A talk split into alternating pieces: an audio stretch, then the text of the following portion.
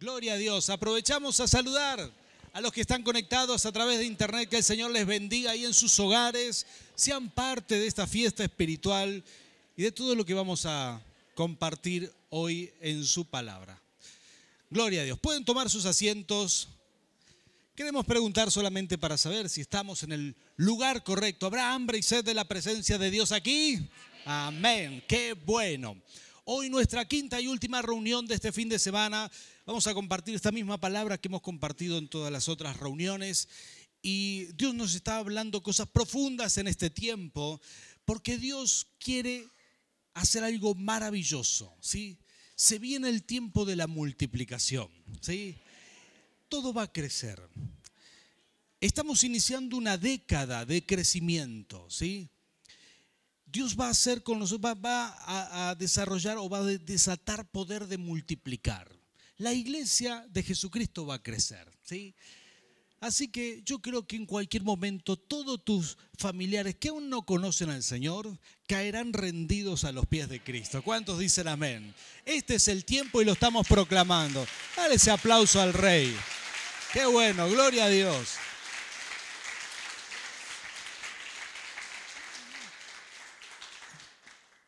Lo bueno es que esta mañana estaba el doctor Pablo compartiendo algo y él dijo, miren que estamos en vivo y en directo delante de Dios. Y esto es fantástico porque Dios está viendo nuestra fe y cuando ustedes aplauden, el Señor se goza. Amén. La verdad que el Señor quiere hacer algo maravilloso con nosotros y esto es bendecirnos para bendecir, ¿sí? Dios quiere bendecirte para bendecir a otros. El Señor quiere usarte. Este es un tiempo, quizás alguno dice, pastor, hace poco tiempo que estoy en la iglesia. Recién estoy llegando, estoy experimentando al Señor, aún no me siento capaz de hacer algo por Dios. Yo quiero decirte que este año Dios tiene planes maravillosos para ti. En este año vas a dar fruto, en este año vas a... Eh, hay gente que te va a decir, ¿a qué iglesia vas? Y lo vas a traer a los pies de Cristo. En este año el Señor te va a hablar de liderazgo. ¿Cuántos dicen amén? Vas a crecer, vas a aumentar tus dones para la gloria del Señor. Esto es lo que Dios tiene pensado para nosotros porque cuando Él hace milagros en tu vida, tiene un plan. Él tiene el plan de a través tuyo bendecir a otros. ¿sí? El Señor tiene ese plan y ese es un plan maravilloso. Y en esta noche quiero contarte la historia de Saúl, ¿verdad? Yo sé que muchas personas han terminado quizás el año un poco un poco golpeados, ¿sí? Quizás golpeados financieramente, algunos con malas noticias, pero están aquí con fe. Hoy están aquí y van a salir adelante de todos los problemas si ya no lo están saliendo. Si, ya no está el milagro en proceso, se va a activar en este tiempo. Yo sé que muchos han, han recibido o, o les ha costado terminar el año, pero esto es lo que Dios me hizo recordar. Recordé la anécdota de un burrito, ¿sí? que la conté alguna vez y seguro cuando la empiece a contar se van a, se van a recordar los que la escucharon y los que no, ahí va para ustedes. Había un, un dueño de un burro en una finca muy lejos, muy lejos, donde no tenía cerca a nadie más, ningún otro ser humano, y el burro se le cayó un pozo muy profundo. Entonces, varios metros Ahí se cayó el pobre burrito. Entonces el hombre intentó con sogas, intentó de todas maneras, no pudo sacar el burro. Ustedes saben lo que pesa un burro, ¿verdad?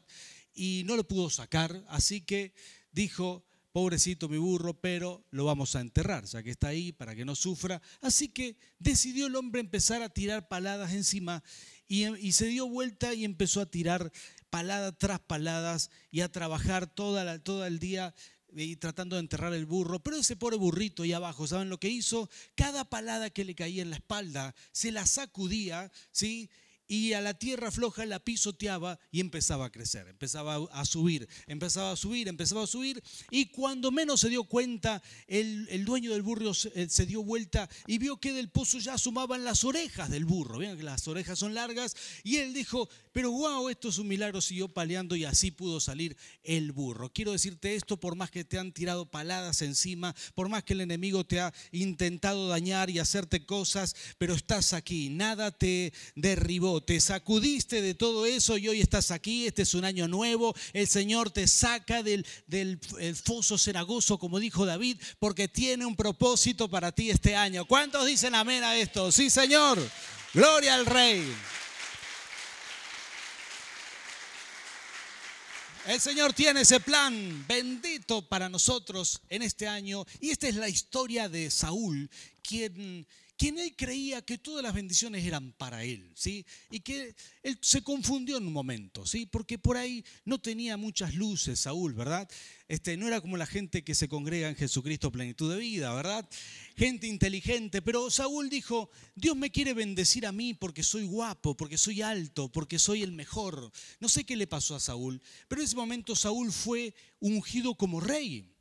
Y como rey comenzó su ministerio. La primera cosa que Dios le pidió que hiciera a través del profeta Samuel fue ir a derribar a los amalecitas. Y quiero explicar este, este, detalle porque algunas personas que están llegando a la iglesia leen el Antiguo Testamento y dicen esto es muy bélico. Bueno, tiene sus razones. En el Antiguo Testamento todavía no había venido Cristo, ¿sí? No era el tiempo de la gracia, no era el tiempo del Espíritu Santo y muchas cosas no sucedían en el Antiguo Testamento. Por ejemplo, no había liberación. La persona que voluntariamente invocaba un espíritu inmundo y lo traía a su vida, no tenía chances de sacarlo. Había pueblos enteros endemoniados que no había forma más que borrarlo de la faz de la tierra. Y Dios le dijo a Saúl, tenés que liquidar a los amalecitas, porque ya en otras oportunidades han sido de tropiezo para el pueblo de Israel y van a seguir siendo de tropiezo en el futuro. ¿Cuántos saben que Dios conoce tu futuro? Él sabe cuáles serán tus peligros. Y Él te va a dar señales, te va a guiar, te va a decir, no vayas por aquí, no hagas lo otro no te conviene hacer esto porque él está viendo el cuadro completo. Diga conmigo el cuadro completo. Y no te olvides de eso, por favor. Saúl dijo, perfecto Señor, voy a hacer tu voluntad, voy a matar. Pero Dios le dice claramente a través del profeta, Samuel, le dice, Saúl, tenés que matar todo, hasta las vacas y los corderitos. No tenés que dejar nada. Y el principal que tenés que matar es al rey Agag. Tenés que matarlo porque él es el principal invocador de demonios, idólatra, etc. Así que Saúl salió a la batalla con todo el respaldo de Dios, mató muchos, a los amalecitas, pero dijo en su corazón, ¿para qué voy a matar todas estas vaquitas? Si estarán consagradas los demonios, pero son ricas en la parrilla. ¿eh?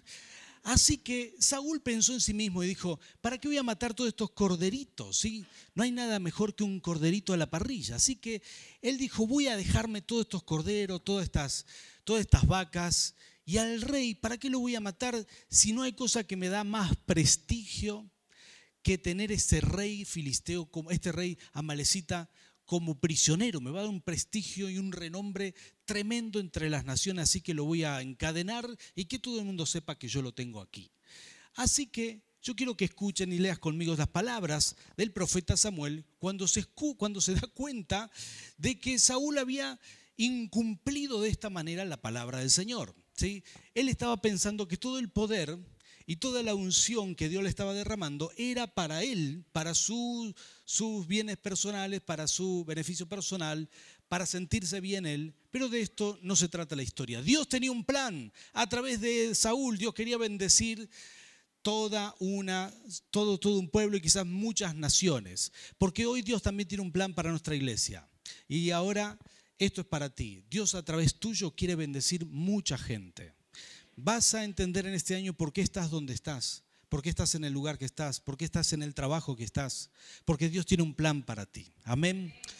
Acá viene la historia bíblica. Primera de Samuel, capítulo 15.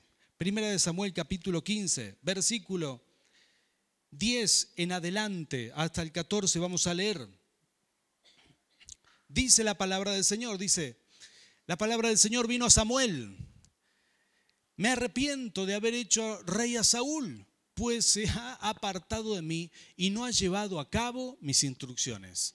Tanto se alteró Samuel que pasó la noche clamando al Señor. ¿sí? Miren estos detalles. Dice, por la mañana muy temprano se levantó y fue a encontrarse con Saúl, pero le dijeron, Saúl se fue a Carmel.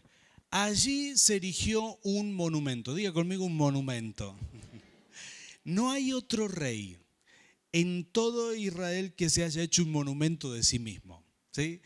La primer batalla que ganó ese rey fue y se hizo un monumento. ¿Vos podés creer esto? Es insólito. ¿eh? Y dice, luego dio vuelta, dio una vuelta y continuó hacia Gilgal. El versículo 3 dice, cuando Samuel llegó, Saúl le dijo, que el Señor te bendiga. Y escuchen estas cínicas palabras. Dice, he cumplido las instrucciones del Señor. Versículo 14 dice, y entonces, ¿qué significan estos balidos de oveja que me parecen oír? reclamó Samuel. ¿Y cómo es que oigo mugidos de vaca? Impresionante, hasta aquí vamos a leer y luego vamos a leer otros versículos más. Pero esta es la historia de Saúl, quien tenía un encargo de parte del Señor y él cumplió las cosas la mitad y viene y se jacta delante de Samuel y dice, he cumplido todo, ¿eh? Y Samuel le dice, pero si estoy escuchando las vaquitas y estoy escuchando las ovejitas. Y todavía no le dijo que tenía al rey preso. Y cuando, cuando ustedes lean esta semana toda la historia completa, ahí van a, van a ver cómo es que, que se pone loco Samuel y él mismo termina matando al rey para cumplir las órdenes del Señor, matando al rey, al rey Amalecita. Y la verdad que esta es una historia eh, bastante, bastante interesante porque nos muestra un problema de aquellas personas que se desenfocan del propósito divino. Dios no puede usar aquel que está mirándose solo a sí mismo. ¿sí? Quiero hacer una pregunta. ¿Cuántos de ustedes les gustan las selfies? ¿Sí? ¿Se toman una selfie de vez en cuando? ¿Sí? ¿Poquito? ¿Nada? ¿Sí? ¿Sí? ¿Mucho? No, vamos a preguntar bien, ¿sí? Levánteme la mano a quien le gusta sacarse una buena selfie. ¿Habrá alguien aquí? Dios mío. Muy bien. Resulta, esto también hay mucha gente, millennials, centennials, los adolescentes, ¿verdad? Les encanta, ellos se levantan, no, no se peinaron ni nada, cero preocupación, ¿verdad? Una selfie click, me, estoy, me estoy levantando y la publican en las redes se eh, cepillan los dientes y con el cepillo en la boca, clic, me estoy cepillando. Al rato eh, van a almorzar con la comida, clic, estoy almorzando. Así le encanta la selfie una generación que es puro selfie. Pero la selfie significa es esto de tomarse a sí mismo una foto, una autofoto, es decir, tomarse una foto a sí mismo. Uno agarra el celular, lo pone con la cámara, tenemos dos opciones de cámara hoy, ¿verdad? y ponemos la cámara frontal y tomamos una selfie. Y esto es tomarse una selfie. Alguno dirá, ah, eso era tomarse una selfie, no era una bebida alcohólica ni nada, no, era una fotito que se tomaba, ¿verdad? Por eso nadie levantaba la mano por las dudas. No, no, no, es una fotito. Y esto no existía antes. Antes antes la máquina era con rollo, no tenían cámara frontal, había una cámara para adelante y dale gracias a Dios, ¿verdad? Y con ese rollo íbamos andando. Yo recuerdo cuando fuimos de luna de miel, un montón de fotos, miles de fotos que le encantaba sacar a mi esposa. Y encima eran caros los rollos, ¿verdad? Todavía tengo la raíz de amargura, no, perdón, la, el recuerdo. Y y recuerdo que muchas de esas fotos eran paisajes, paisajes, paisajes, paisajes, paisajes. Y me gusta esta, esta montaña, uy, esta piedra me encanta aquí, esto, aquello. Y guardamos muchas fotos de paisajes, pero hoy la selfie te permite anteponer tu cuerpo ¿sí? al paisaje y así salís vos en el paisaje. Esto, esto es grandioso, ¿verdad? Y, depende, ¿verdad? Si uno tiene más cuerpo, menos cuerpo, más cabeza, menos cabeza, y más paisaje o menos paisaje, pero más o menos de esto se trata. Y esta es la bendición de la selfie, que uno tiene el recuerdo del mismo, del, paisaje con uno mismo, en todo en una misma foto. Y la verdad es que de esto se trata, es, grandioso tomarse selfie, pero qué, qué feo que es cuando alguien vive la vida a modo selfie, ¿sí? De hecho, hay un programa que se llama Modo Selfie, programa mendocino. Eh, me encanta porque va recorriendo el mundo y lo filma todo con su celular con la cámara frontal. Y de esto se trata vivir la vida. Yo, yo estoy diciendo que hay quienes encaran la vida misma a modo selfie. No estoy hablando de la foto, estoy hablando del enfoque de su vida. Antepone su, su vida, su persona, su ser ante todo lo demás. Eso se llama egoísmo puro, ¿sí? Y si hay alguien que vivía a modo selfie, era el rey Saúl. Él pensaba en sí mismo. Él pensaba que las bendiciones de Dios eran para él y que con él se quedaba, que Dios tenía intenciones de bendecirlo a él, que todos tenían que servirle a él. Y nunca se imaginó que Dios tenía un plan más amplio. Dios no puede trabajar con esas personas que piensan modo selfie que viven la vida a modo selfie, están pensando siempre en sí mismo. Y Dios tiene otros planes, Dios quiere que abramos nuestra mente, que miremos más allá. Entonces, Saúl tenía este problema. Y yo quiero hablarte de este problema porque Dios tiene grandes planes con nosotros este año. Pero hay cosas que tenemos que revisar. Por si acaso, alguno de nosotros, ¿sí? tiene un enfoque equivocado, quizá un enfoque de sí mismo en algo que no tiene que tener. Porque como Dios quiere usarte, y como Dios va a usarte como nunca en este año y en esta década para traer mucha gente a la iglesia. Vas a dar frutos como nunca. Esta es la época, es la era del evangelismo. Esta es la década que se activa el ministerio evangelístico, donde la iglesia cristiana evangélica va a crecer como nunca. Y, y para que esto suceda, Él va a usar tu vida. Pero para eso tenemos que tener el modo correcto. Saúl tenía tres problemas al menos del cuales yo te voy a hablar. Número uno, vivía enfocado en sí mismo, con mucho egoísmo absoluto. ¿sí? Y hay personas que anteponen su ser ante todo lo demás. Piensan primero en sí mismo y todo, y todo lo demás puede esperar. Cuando vienen a la iglesia no están pensando a quién más puedo traer a la iglesia, sino están pensando voy a recibir un milagro. Y eso está muy bien porque vas a recibir milagros, pero no te olvides que Dios también quiere usarte. ¿Cuántos dicen amén a eso?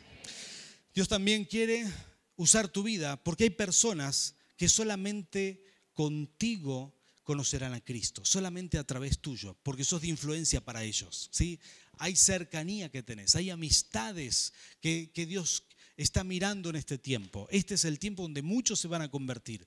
Pero hay que prestar atención, porque a veces solamente estamos pensando en modo selfie. Venimos a la iglesia, vamos a la casa de bendición y pensamos en lo que Dios quiere hablarme a mí y cómo Dios va a ministrarme a mí.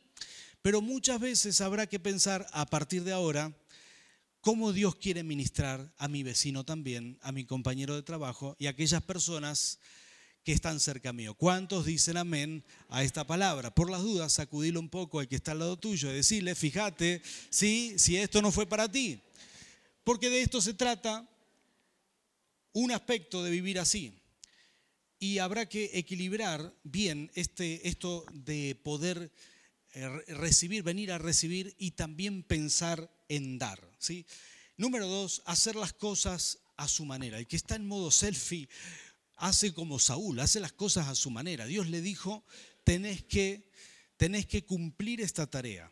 Él la cumplió a medias, pero fue y dijo, yo cumplí todo, ¿eh? con, con cinismo, con caradurez, como decimos nosotros. Él dijo, esto, esto lo vamos a manejar así, yo eh, cumplí una parte y supongo que está bien. ¿sí? Y mucha gente hace eso. Mucha gente dice, bueno Señor, no me vas a, no, no vas a dejar de bendecirme porque cumplo a medias tu palabra. ¿sí? Como los niños cuando eligen la comida. ¿Alguno de ustedes tiene, ha pasado por esta experiencia que le eligen la comida? Sí, dice, no, papá, este tomate no me gusta, esta cosa no me gusta, y te lo sacan del plato, ¿verdad? Cuando yo era niño, anda a sacarte una, una cosita del plato, ¿sabes? ¿No? La que te... Hoy, hoy es distinto. Los niños, vos, este, si Em, digamos, si vos los dejaste, te eligen toda la comida, quieren comer hamburguesa todos los días, pero no dejamos que eso suceda. ¿Cuántos padres dicen amén, verdad? No dejamos que eso suceda porque queremos educar bien a nuestros hijos. Ahora, fíjate vos cómo es esto. Saúl dijo, no, yo esto quiero, pero esto no. Quiero matar a todo menos las vaquitas, quiero hacer, quiero dejar el rey, quiero... Y él dijo, yo quiero a mi manera las cosas. Pero Dios, ¿acaso aprueba que hagamos las cosas a nuestra manera? De ninguna manera. ¿Tenemos planes? Por supuesto. ¿Dios quiere bendecir nuestros planes? Por supuesto. Pero hay momentos donde nuestros planes y la voluntad de Dios chocan. Jesús lo dijo en Getsemaní, Señor, si es posible, si es posible, evidentemente Jesús no quería ir a la cruz, él sabía lo que le esperaba y él dijo, si es posible que pase de mí esta copa, pero hágase tu voluntad y no la mía.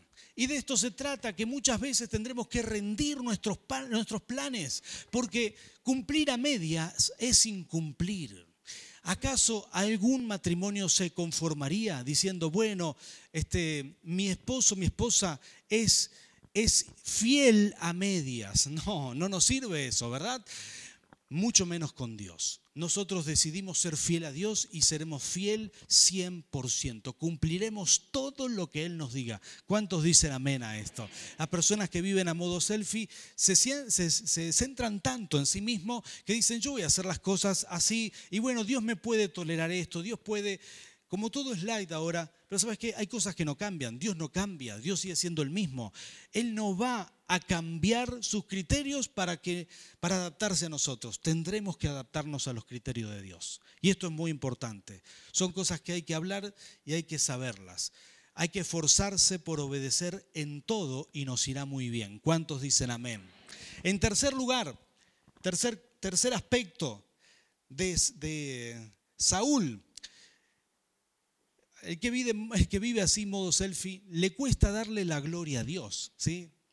En vez de, hacer un altar, como muchos, como lo hizo David, como muchos después de una batalla, muchos reyes construían con piedras un altar, sacrificaban algo al Señor. Saúl fue a hacerse un monumento. ¿Qué me, qué me cuentan? Eh?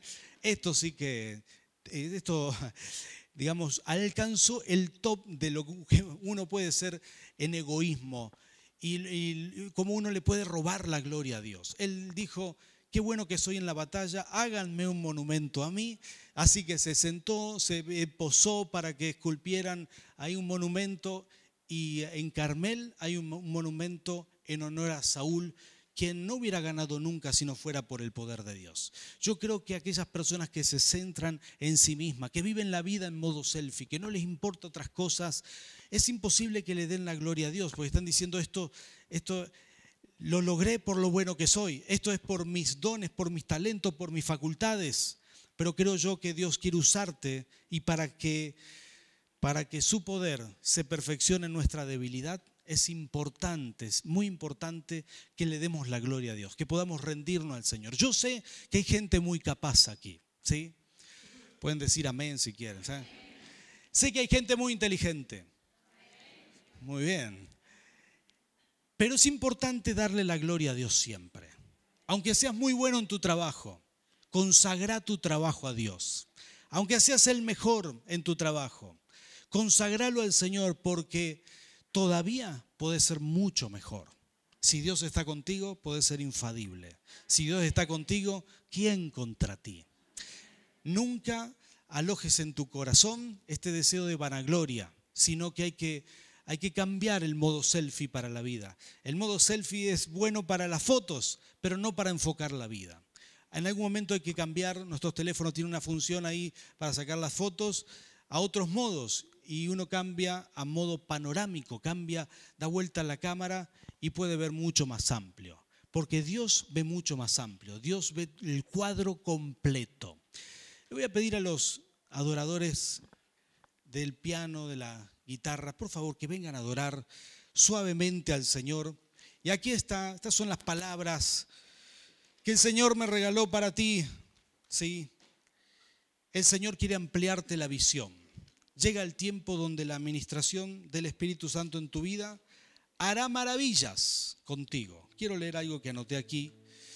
Existió un tal Louis Leroy en 1874.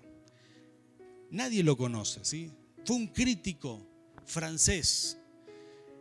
Eh, se hizo conocido porque le dio nombre al impresionismo, un tipo de pintura, un arte nueva que estaba saliendo en ese momento. Y Claude Monet, si aún si no sabes nada de arte, habrás escuchado que Monet es sinónimo de pinturas caras, ¿verdad? Un Monet es algo de, alto precio. Claude Monet era un joven pintor en esa época y este, este crítico, este, este crítico eh, Leroy, Luis Leroy, dijo, este Monet no tiene que entrar a la galería de arte principal, que, vamos, que se vaya de aquí. No lo dejaron entrar ese año a la exposición de cuadros, tuvieron que hacer una exposición en otro lado, porque sus pinturas eran distintas a todas las demás. eh, Luis Leroy dijo, esto está muy feo, él analizaba los trazos, las líneas, analizaba la técnica y dijo, este Monet no sabe pintar, la sensación que tengo es que tengo las gafas sucias. Eso fue muy despectivo, fue casi un insulto. Y eh, si podemos poner en pantalla, tenemos una imagen ahí preparada. Voy a mostrar esa primer pintura que se llamó Impresión del Sol Naciente. ¿sí? Ustedes la pueden apreciar ahí. Esta fue la pintura del cual se mofaron. Y como era el nombre Impresión del Sol Naciente, Luis Leroy dijo, bueno, esto sí, me da impresión. Solamente dijo eso. Y eh, de ahí nació el arte impresionista. ¿sí? Y esto me, esto me lo compartió Beto y Danisa, que me estuvieron ayudando con el mensaje y me, ayudaron a buscar esta ilustración buenísima, muy buena ilustración. Porque, ¿sabes? Este hombre, bueno, resulta que Claude Monet llegó a ser una persona muy... Eh, muy importante, pero en ese momento fue rechazado. Ahora, el héroe al ver la pintura, él se acercaba a verla y no hay trazos definidos, son pinceladas, son, eh, son, son trazos que parecen inseguros, a, veces con puntos. Y él dijo, esto no es arte, esto no es, por lo menos no como el arte que existe hasta ese momento, y lo rechazó, porque él lo veía cerca. Pero una de las cualidades de la pintura impresionista en general, a partir de ese cuadro salieron muchísimos cuadros de la era del impresionismo. Una de las cualidades de las facultades de las características que tienen estas pinturas, que hay que verlas no muy cerca, hay que tomar distancia para poder apreciar el cuadro completo. Son cuadros muy grandes y si uno no lo aprecia completo, no se puede apreciar todo lo que el autor, el artista quiso plasmar.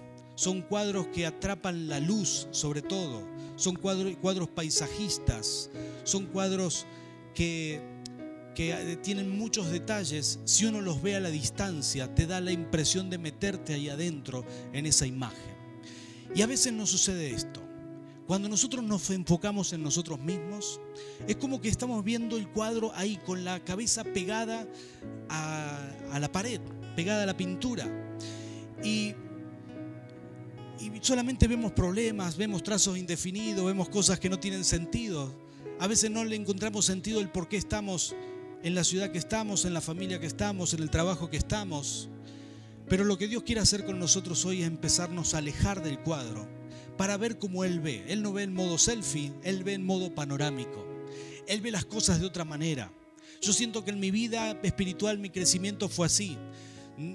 Es decir, fui creciendo espiritualmente en la medida que Dios me dijo, da un paso atrás, Juan Manuel, da un paso atrás, mira todo el cuadro. Y empecé a ver un poco más.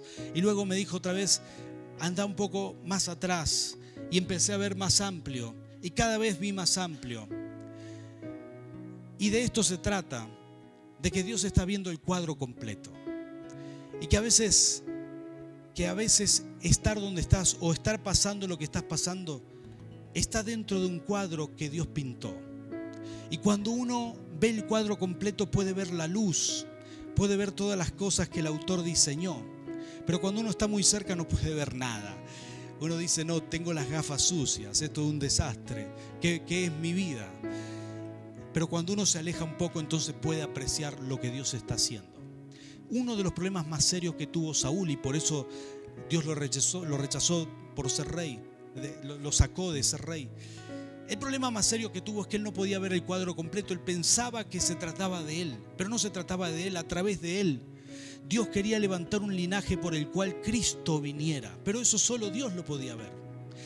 Y cuando vino David, que ocupó su lugar, David en adoración y en los salmos escribe, ¿qué es el Señor para que se acuerde de mí?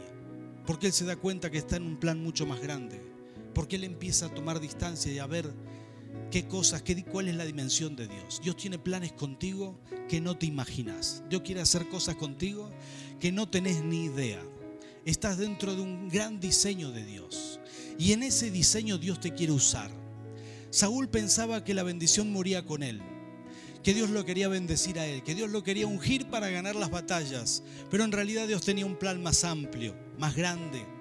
Dios tenía el plan de liberar a su pueblo, de hacer crecer el pueblo de Israel, de que Cristo viniera en ese pueblo. Pero Saúl pensaba que se trataba de él. Queridos hermanos, con todo el amor del mundo como tu pastor, quiero decirte, nunca pienses que se trata de ti. Dios te ama tanto que murió por ti pero Dios también quiere usarte para bendecir a otros. No se trata de ti solamente, se trata de todo lo que Dios ve, de todo lo que Dios piensa hacer contigo. Estás en el lugar correcto, estás en el lugar que estás, estás en el trabajo que estás, porque hay un plan y un propósito divino. Y si vos le decís, Señor, amplía mi visión, amplía mi visión, quiero ver como tú ves, entonces vas a darte cuenta que a tu lado hay gente que necesita de Cristo.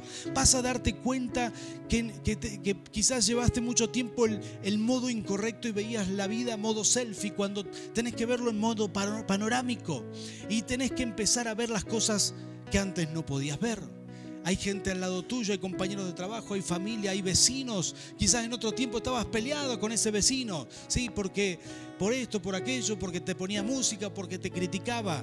Pero este es el tiempo que vas a ver con modo amplio, modo panorámico. Y a esa persona que antes quizás decías, esta no la puedo ni tragar, ¿sí?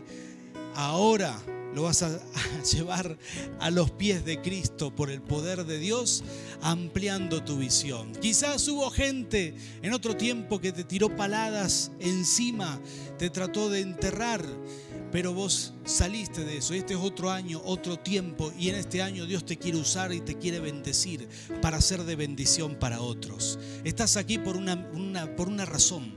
Estás aquí con una misión. El Espíritu Santo te ha elegido para dar frutos. Y este año será posiblemente el año de mayores frutos hasta ahora.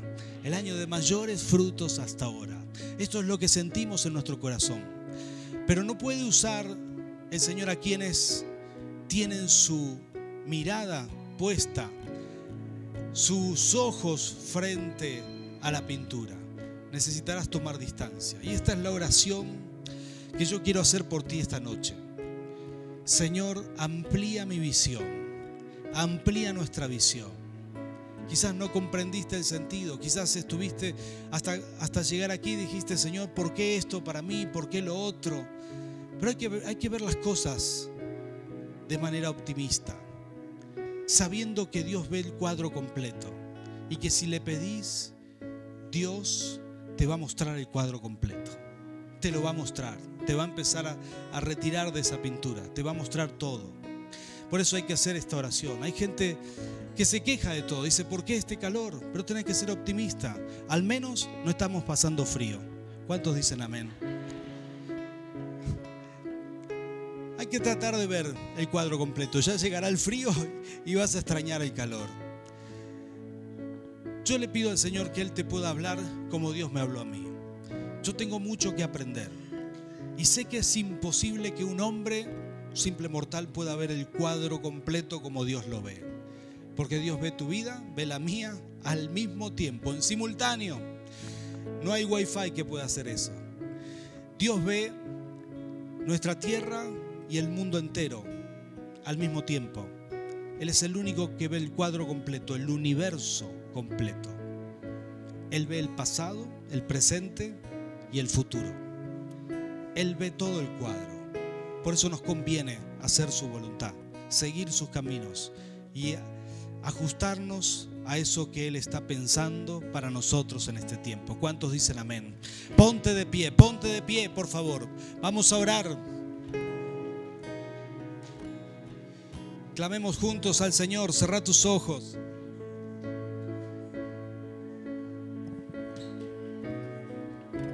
Santo Rey, Señor, tu presencia está aquí, Señor.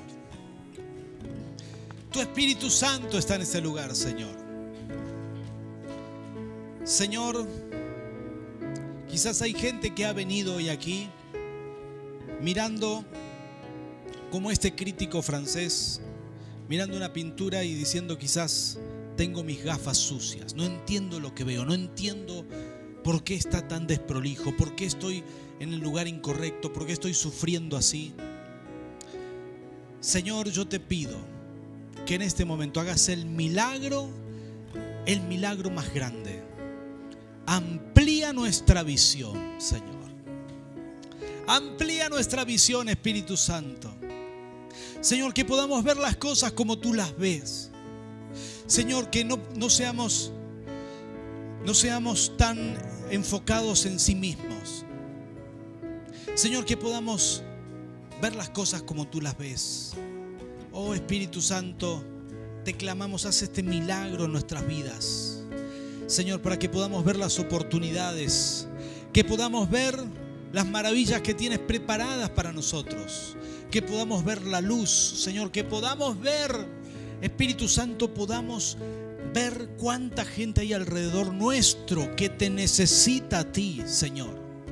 Señor, hoy entendemos que nos quieres bendecir, pero no solamente para colmarnos de bendiciones, sino para ser de bendición a muchos más.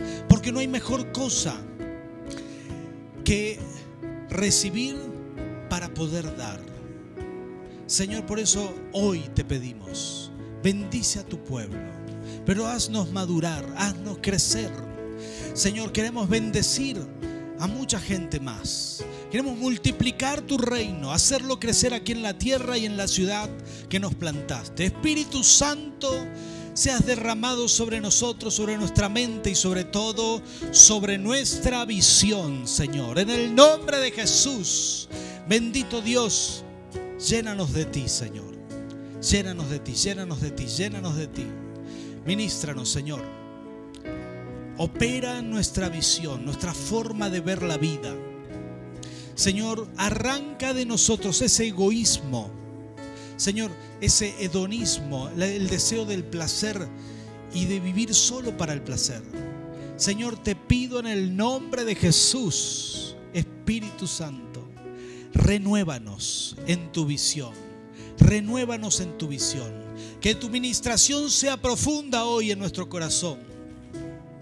Soltamos esta palabra y en el nombre de Jesús declaramos, papá, en tu nombre declaramos, declaramos, declaramos que en este tiempo empezarás a usar nuestra iglesia a otro nivel, porque estás cambiando nuestra visión. Y si algo nos quedaba del modo selfie, de otra manera de vivir, de otro tiempo, Señor, en este momento tú lo estás cambiando. Señor, será el año que más fruto llevaremos en ti. Señor, declaramos en el nombre de Jesús que en este año aún nuestros vecinos, nuestras familias, nuestros amigos, compañeros de trabajo, jefes, clientes, Señor, en este año te conocerán a ti a través de nuestras Señor, en el nombre de Jesús, Señor, ni siquiera, en algunos casos ni siquiera tendremos que hablar, solamente nos van a ver y nos van a pedir que los llevemos a la iglesia. Padre, en el nombre de Jesús, proclamamos que este, Señor, será un año de crecimiento numérico, será un año de multiplicación, será un año de frutos. Señor, nunca nos sentiremos tan bien como cuando otras personas te conocen a ti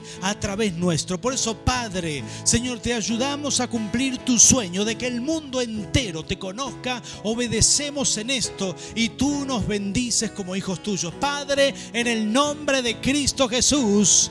Amén y amén.